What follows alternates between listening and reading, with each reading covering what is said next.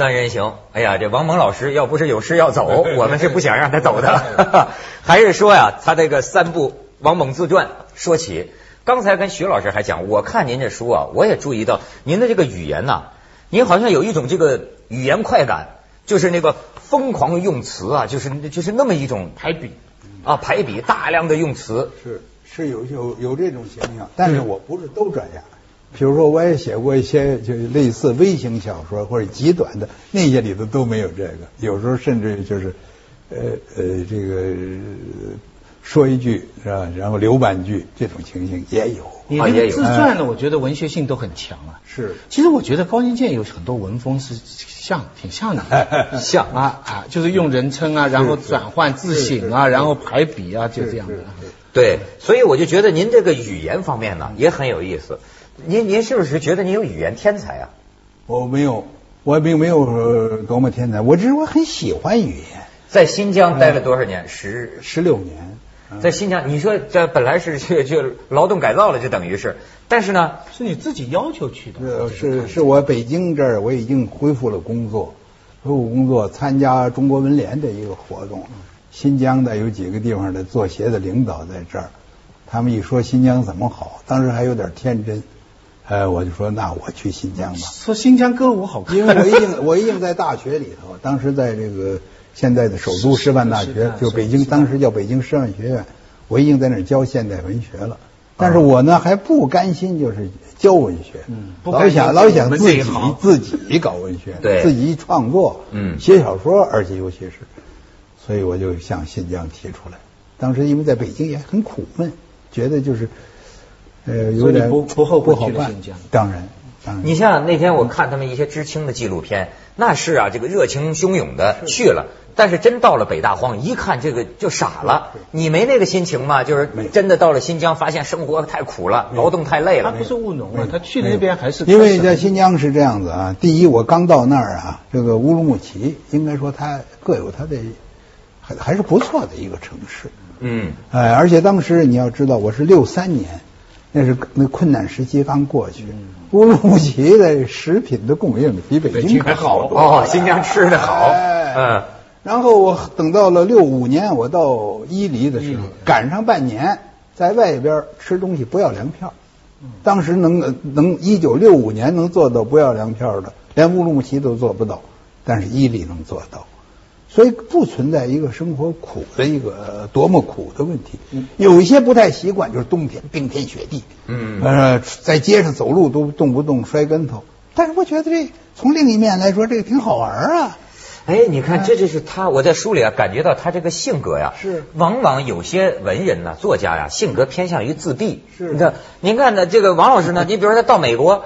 啊，一边跑步，一天还要背三十个英语单词，他就每到一个地方，好像跟人自来熟，是。积极的跟人沟通，甚至学这个维语。您能讲两句维语吗？是啊，是啊，这个不，这个我说新疆的也是快门，新疆我必须能几根筋有的一根，我就说，我说哎是，你你哎你的很敏感，阿尔泰语系。哦，跟朝鲜语都是阿阿尔泰语系，阿尔泰语系的它的重音包括法语，法语不是阿尔泰语系，但是它重音都在最后一个。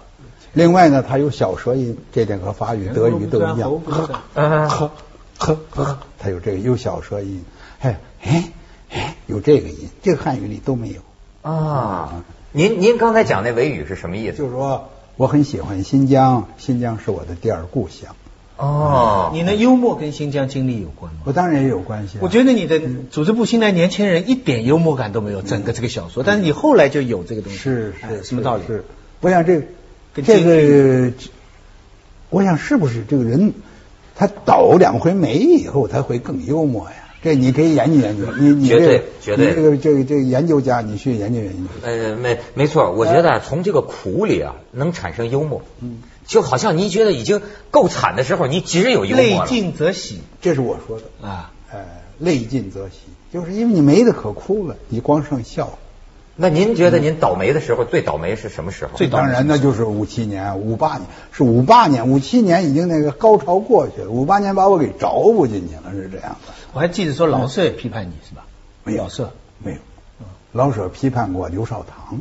嗯哎，这个矛盾批判过刘少棠，他们没有批判过我，而且关于我的华右派没见过报，是后来才干什么？因为这里就有毛泽东当年的那个保护。但是但是但是你这里边说最后是周扬拍板的，这个确实。是是。那你这个书里边对周扬的评价非常引人注目，我相信将来读者读了都会。是。我也有点不太，就是你你总觉得周扬后期的事情好像，我不知道有没有误读啊？你总觉得周扬有点力不从心了，是。做了不讨好的事情，就是就是。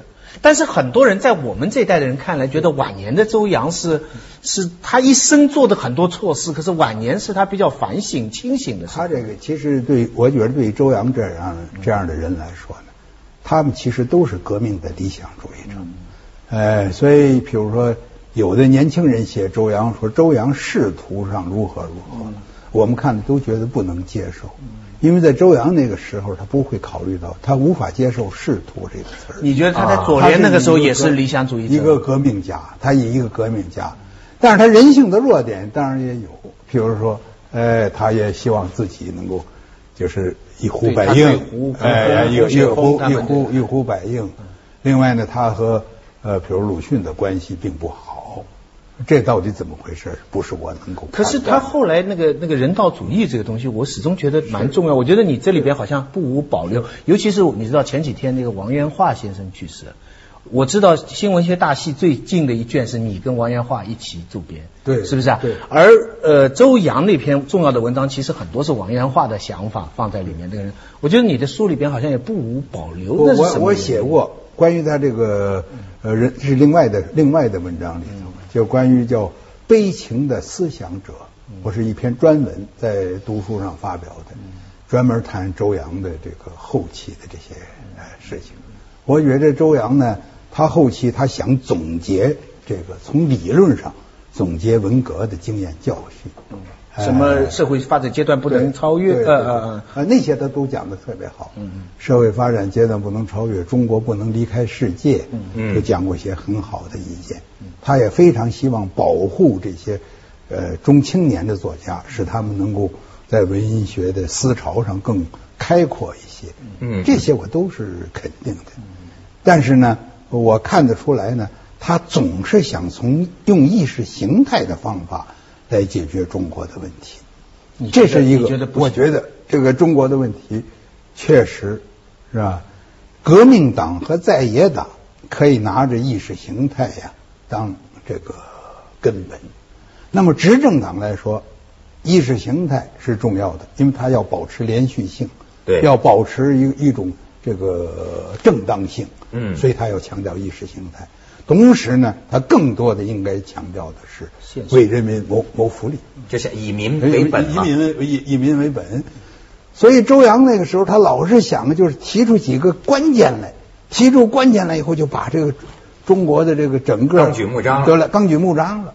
这一点来说，实际上不见得是知难行易，这个是在野革命党最重要，但是执政的话就是。就不单是一个知难行易的问题，哎知难行易不易。执政的时候有许多东西，它是一属于一种行政的管理，是不是？你不管什么党执政，你社会得有秩序，嗯。你得改善改善老百姓的生活，嗯。是吧？你得关怀民生，你不能让小偷横行等等，这些都是其实哎，所以周扬呢，他的悲剧在哪儿呢？就是说，他有一种啊，哎，就是发展马克思主义使命来感。来来使命感，而且弥补他以前多年的很多对失误对对错处。他有他有这个有这个，嗯。可是这一点呢，就在中国来说呢，当然，所以我说他是悲情的思想者，嗯。呃，但是呢，也有些他做了自己所做不到的事情。做不到的事情，有点儿呃，把他把自己想的过高，我只能这么说。我说周扬对我来说是非常好的，我说这个话呀，有点儿呃内心惭愧，我不应该说他一个不字儿，呃，但是他是把自己想的太高。这个去一下广告，锵锵三人行，广告之后见。我觉得你们这一代这个知识分子啊，如果说跟以后的这个知识分子啊，或者以前的吧，有什么不同呢？我就我就老觉着我跟你们的差距是，你们好像体力劳动方面很厉害，都经对，就很多人都是做木匠，做什么当农民种地，他都有过这个这个经历。呃，但是这事儿是很对，你现在想起来是是好，感谢还是觉得冤呢？不是这，我觉得他这个事儿都不是一句话能说。对，您说我现在我七快七十四了，我大致上吧还算基本健康，那么我得感谢这些年的体力劳动。再一个呢，就是说中国呢，你了解点农村的情况，嗯，这个是必要的。嗯，我认为毛泽东啊，呃，他动辄把知识分子和干部往乡下轰，他有他的思考，不完全是为了惩罚，也不完全是为了羞辱啊。因为我们所说的什么了解中国国情，不是让你了解王府井的情，了解淮海路的情，啊，更不是了解香港的情，他让你了解的就是这些最贫穷、最落后的农村里的情。是吧？所以有时候我现在也感觉到，就是你思想再伟大，你脱离开了中国这块土地、这块实际啊，是吧？你你只能够就是让让自个儿也难受，让让让人家各方面都难受。比如说，您能不能举个例子？就好比呃，你在中国农村的体验哈，有什么是你没想到的，或者说你印象很深的，是我们很难想象的？对，哎，比如说很简单，就是农民他的这个世界观。他对生活的要求，我一个很简单的总结，我参加几年劳动，我就总结出来了。我说，对于农民来说，是最重要的是如何我才能活着。呃，这样一个如何才能活着的问题，他一下子把其他的许多问题都冲淡了。啊，所以你再回过头听新左派、老左派，从理论上同情工农、支持弱势群体，但是实际上把生活的位置放得很低，你就会有一个经验上的反感。对，你根本不懂穷人。对对对。然后，然后一些这个中产以上的或者一些知识分子呢？他如何活着已经不成为问题，所以他要讨论为什么我们要活着的意义。啊，对对对，对农民来说，你甭管什么意义，你 没意义也行，没意义他饿呀。对对对对是不是？你说饿，饿就是意义啊，就是意义啊。吃了这个东西以后能充饥呀，这个意义？食色性也啊，是吧？冬天它冷啊，冷所以盖房子总会没有意义。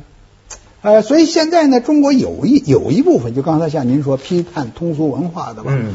就把这个形而下呀当做一个贬词，哎，形而下的东西，对，是吧？我对形而上呢，我愿意给他三鞠躬，嗯，是吧？我对于形而下的，我想跪下给他磕一个头。为什么您形而下完了，您才能形而上？没错，是不是？哎，行，你你，如果你温饱问题没有解决，是不是？你许多的这个最基本的生活，你我常常说这个话，我说中华民族才吃饱这几年呢，嗯。是不是？咱们整个民族是饥饿史啊！为什么我现在有时候我想减肥啊，想控制食量啊，我不能完全很有效的做到，就因为我这个细胞里头饥饿基因那几千年传下来的，一见着好吃的，有时候就没出息。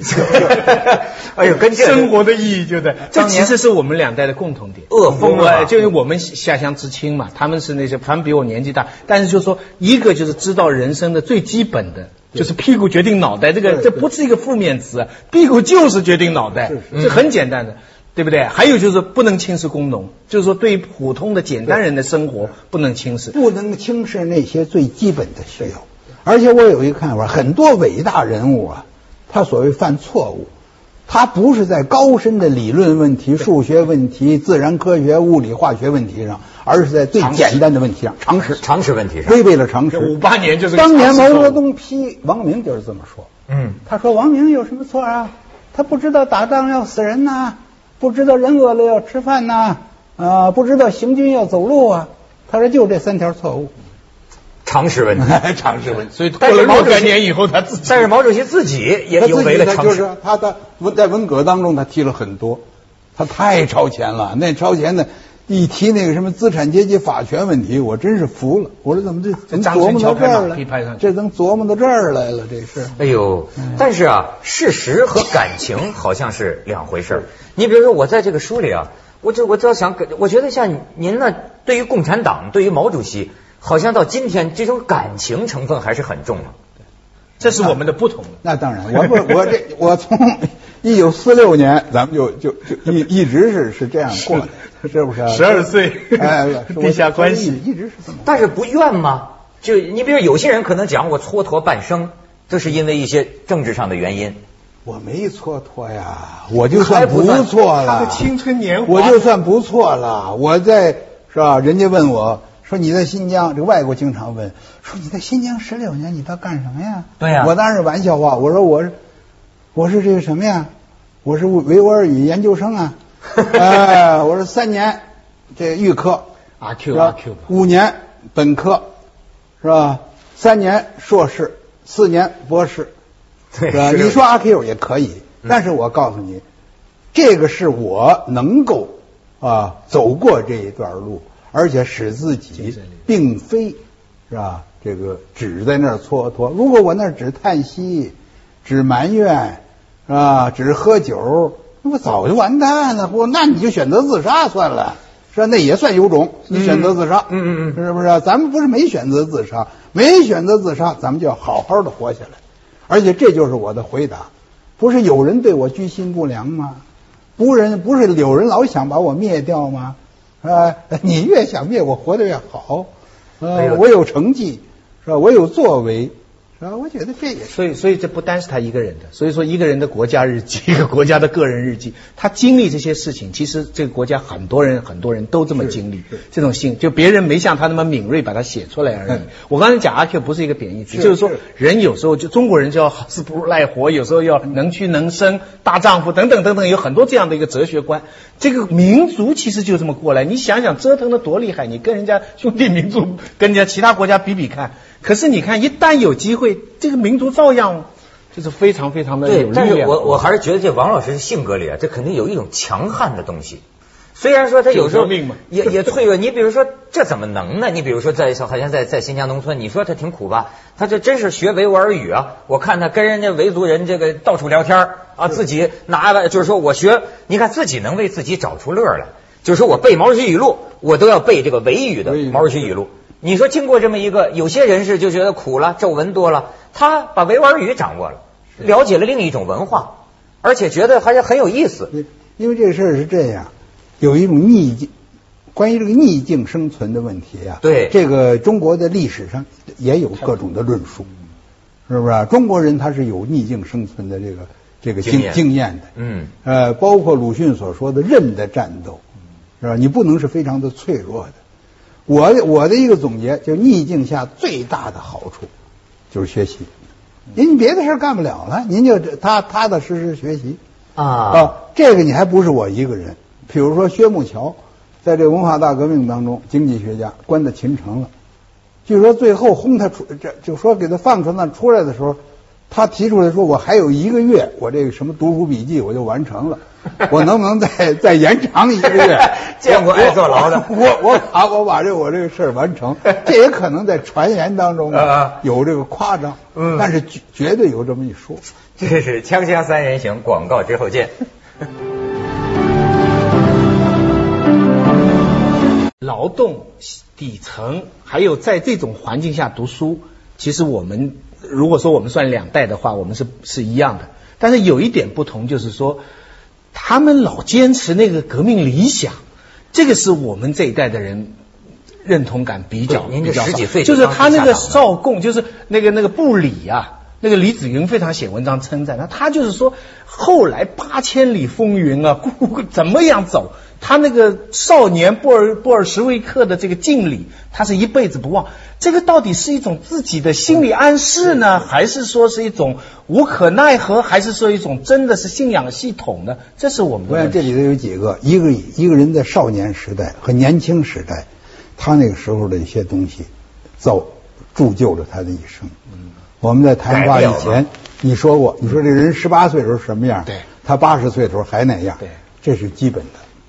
比如说，我们经历了旧社会、新社会，中华人民共和国成立，就是所谓五十年代的青年，那种就是那种光明的那种心，那种信任的心。比如北岛，北岛一个很有名的诗，我告诉你，我不相信。那如果我们这一代人要写诗呢，就是我告诉你，我们相信，我们相信。哎，我们总要相信，你不能说我相信没有道理啊。是吧？地震当中也有很多这个感人的故事啊，对对对有很多理想的呃东西啊，有很多人性的最好的那部分的表现呢。下一代的人怎么说啊？嗯不相信就不相信吧，喊什么喊呢？对就对北岛那一代是这样看，你们喊什么喊？咬着眉头对的不相信。你像我我们这一代，我算我 既然既然不相信，你还喊喊什么？你其实心里还是北岛把贺敬之的诗都背得很好的。你像现在，你像我觉得像我我这一代人，他甚至出现一种虚无主义，就是说我连不相信都不相信，不关心了。是这个东西好像像您是不是还觉得你还还有那种革命理想在心头吗？但是我觉得呢，我有一点就是我跟，毕竟我七十多岁的时候和我十七岁的时候不可能一样，嗯，是不是啊？我呢，就是又有一个非常现实的一个考虑，就是这个事儿并不理想，但是比原来是好了，嗯是差了，是吧？哎否则怎么办呢对啊否则另外一个你怎么办呢？呃，人家问我你为什么这么乐观，我就反问他，我不乐观我怎么办？哎所以你让我干嘛？你想让我干嘛？我不乐观，不乐观，你是想让我自杀？你是想让我、呃呃、这个这个发疯？嗯嗯呃，你给你给我一个建议，我说我只有一个选择，乐观，在这块土地上，期待着也尽我所能尽到的，每一个人的力量非常有限嘛，使这块土地上那这这个事情越办越好。而且乐观之后啊，好像是一个 open 的姿态是。你看他到各个国家跟那儿的人交朋友，这我都可以讨论，你啊都可以讨论。这中国没有什么事儿不可以讨论的，咱们一块儿讨论。各种复杂的环境。嗯，是不是啊？你咱们一块儿讨论。你们之间观念的这种冲突啊，呢？冲突多得很呢。啊有一次在那个那个在纽约，啊在那个 St. John's，啊他开这个文学讨论会，嗯，就是有一个大陆出去的留学生，他和一个美国女生啊，嗯结了婚了，就梁恒啊，嗯哦你知道吧？湖湖南的那个，呃，梁恒啊，他的来历。